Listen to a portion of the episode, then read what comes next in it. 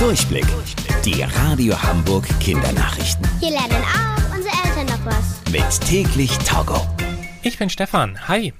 Ihr sollt bei Cybermobbing besser Hilfe bekommen. Also wenn euch jemand im Internet oder in Chatgruppen wie bei WhatsApp mobbt, ärgert oder gemeine Dinge zu euch sagt.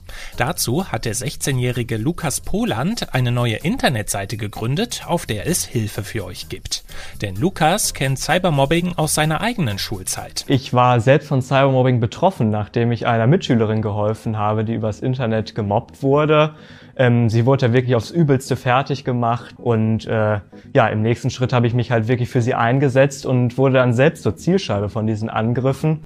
Auf der Seite helfen einem BeraterInnen, wenn man gemobbt wurde. Und sie sagen euch auch, was man am besten dagegen machen kann.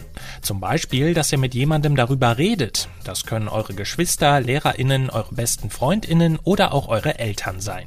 Und wenn ihr mal seht, dass jemand anderes gemobbt wird, dann traut euch dazwischen zu gehen und anderen zu helfen.